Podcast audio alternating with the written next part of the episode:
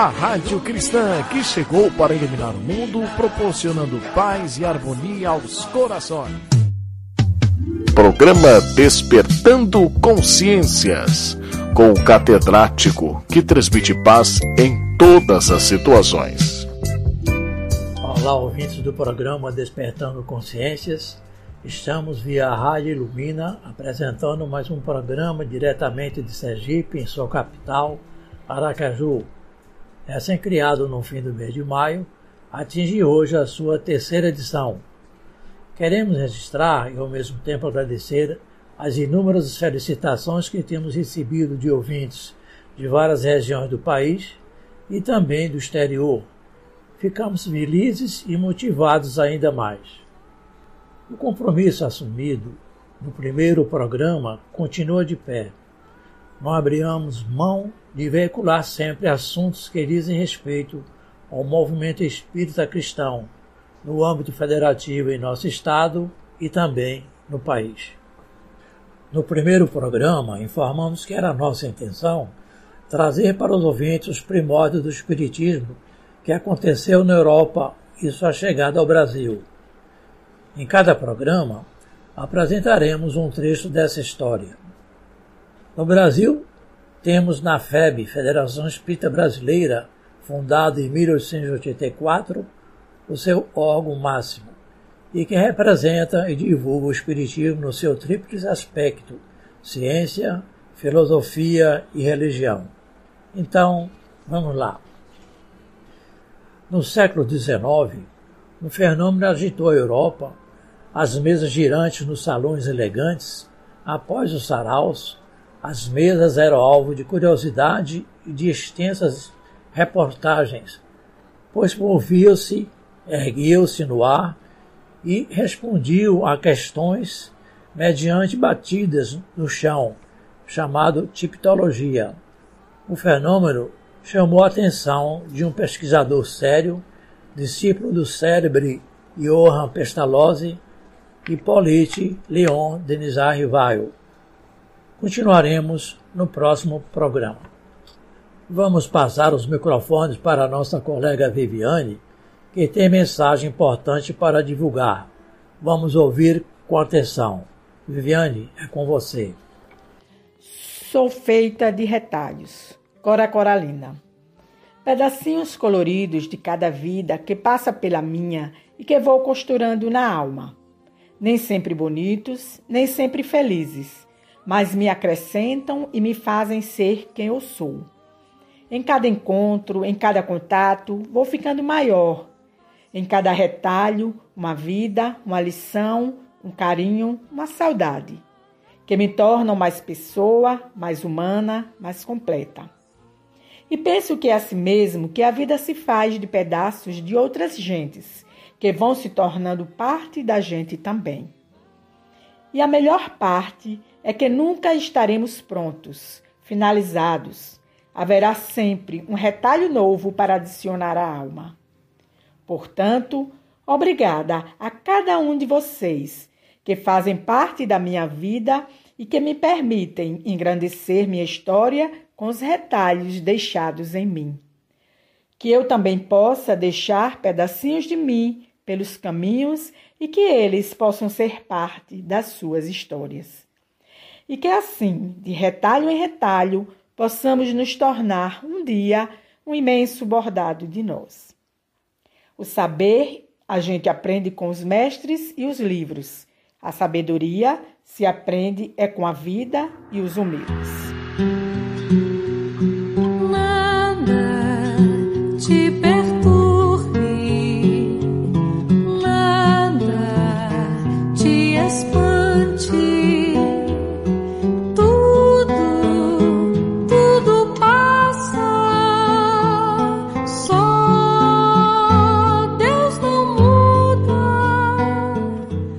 De ouvir a nossa entrevista, vamos fazer uma harmonização ouvindo o hino Quanta Luz por um coral formado por jovens cantores.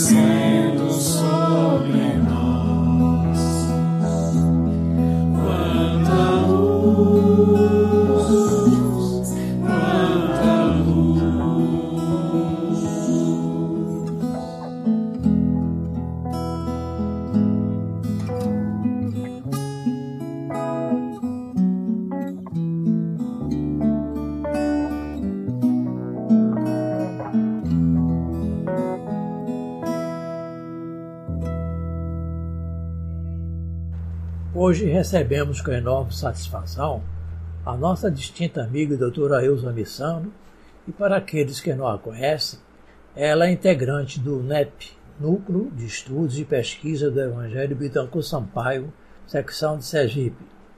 Expositora espírita muito requisitada para palestras e seminários na capital e interior do estado. É defensora pública bastante atuante em Aracaju Ouçamos com atenção e carinho a fala da nossa entrevistada.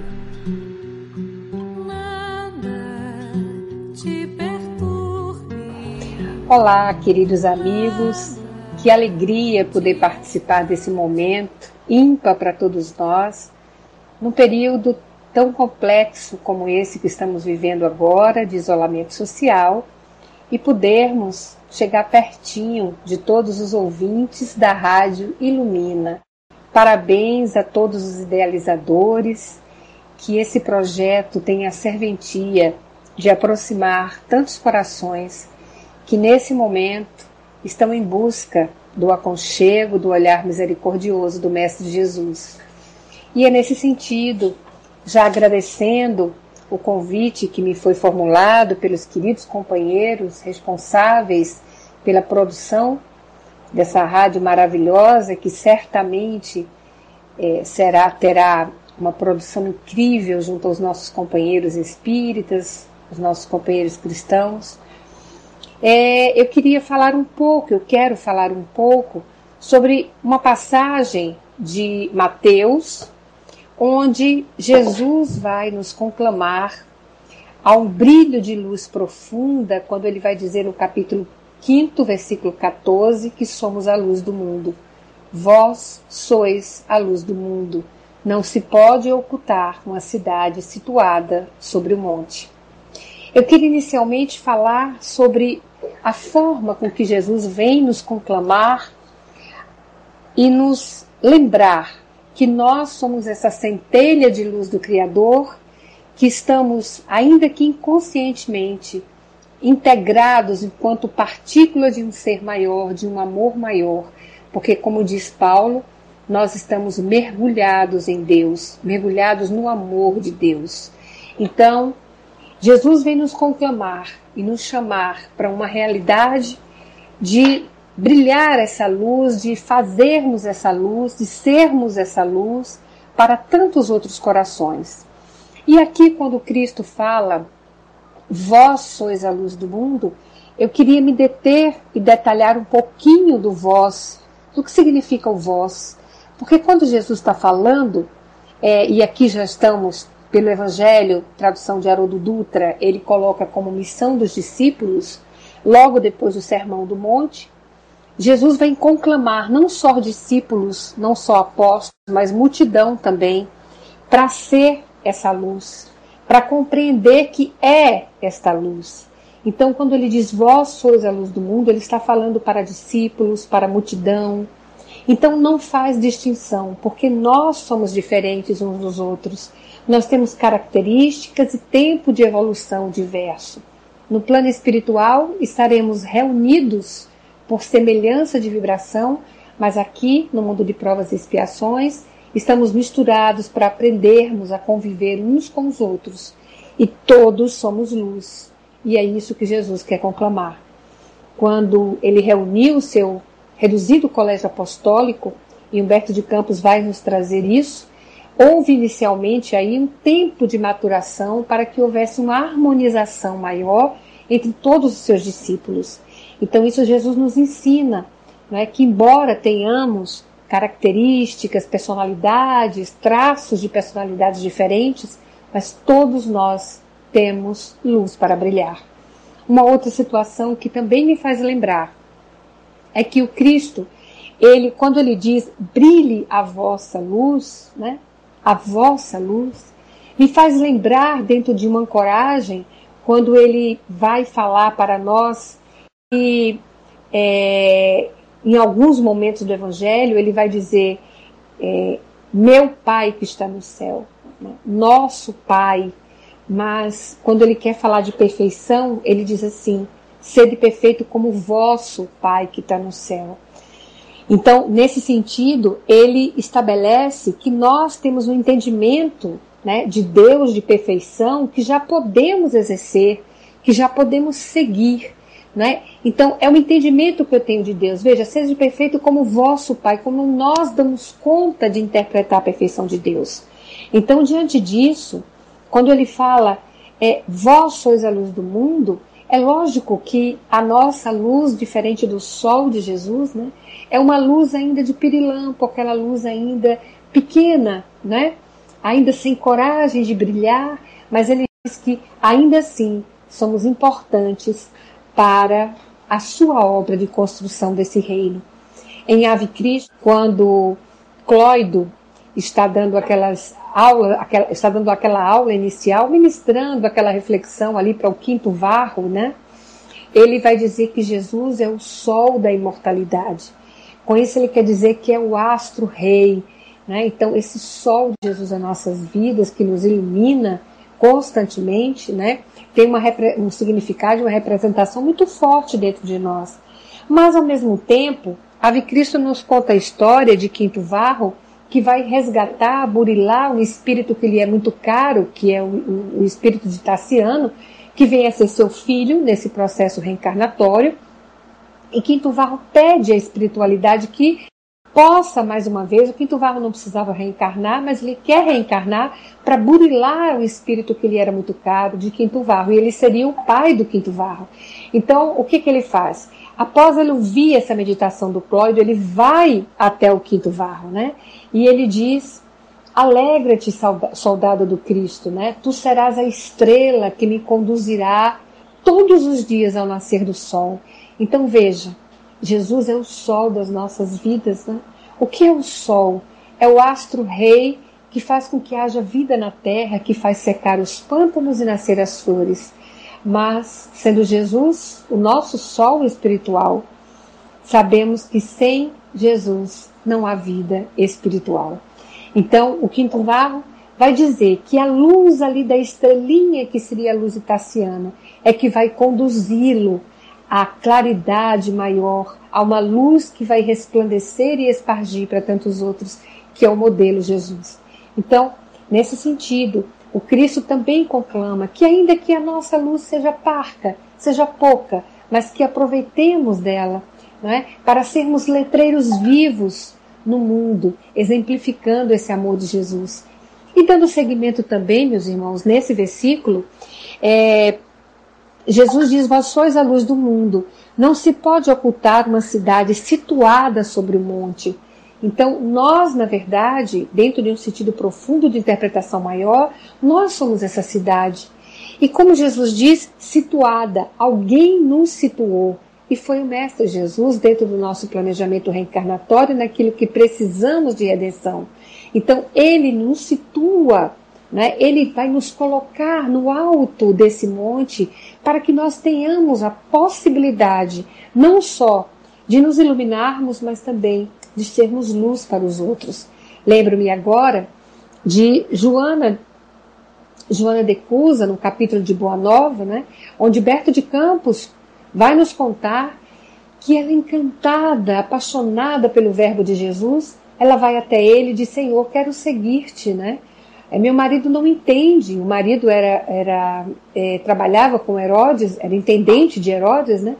E ele, um homem é, rude naquele, em termos de sentimento, não entendia que amor era aquele que Jesus trazia. E ela pede a Jesus para segui-lo. E Jesus diz: Joana, volta para o teu lar e me serve lá. Porque lá, no teu lar, é a montanha né, onde Jesus conduziu aquela luz. Então, não somos ligados a ninguém de improviso e nem estamos nos, loca nos locais da nossa existência por acaso. Então foi Jesus que nos situou na nossa família, no nosso lar, né? na nossa, no nosso local de trabalho, na nossa casa espírita, no nosso grupo de amigos, e é lá que devemos fazer brilhar a nossa luz. E essa luz, meu irmão, elas, elas têm um significado muito profundo, porque esse mundo, né? Vós sois a luz do mundo, esse mundo, ele é o mundo externo, para servirmos de exemplo luminoso, né? para caminharmos ao lado dos nossos companheiros, servindo como mote, né? para que ele também siga e tenha esse conteúdo de interpretação, mas, sobretudo, é o mundo interior que devemos cada vez mais burilar, cada vez mais iluminar, para que a gente tenha a consciência de que somos filhos da eternidade e que precisamos transmutar no processo de redenção maior, transformando os nossos vícios, equalizando os nossos sentimentos, para aprendermos finalmente a amar. Muito obrigada a todos vocês que, está, que estiveram nos ouvindo durante esse tempo. Muito obrigada a todos aqueles que fazem a rádio iluminar e que a rádio ilumina e que ela possa iluminar tantos outros corações com tantas reflexões amigas de coração para um outro coração. Muito obrigado, meus companheiros. Muita paz a todos.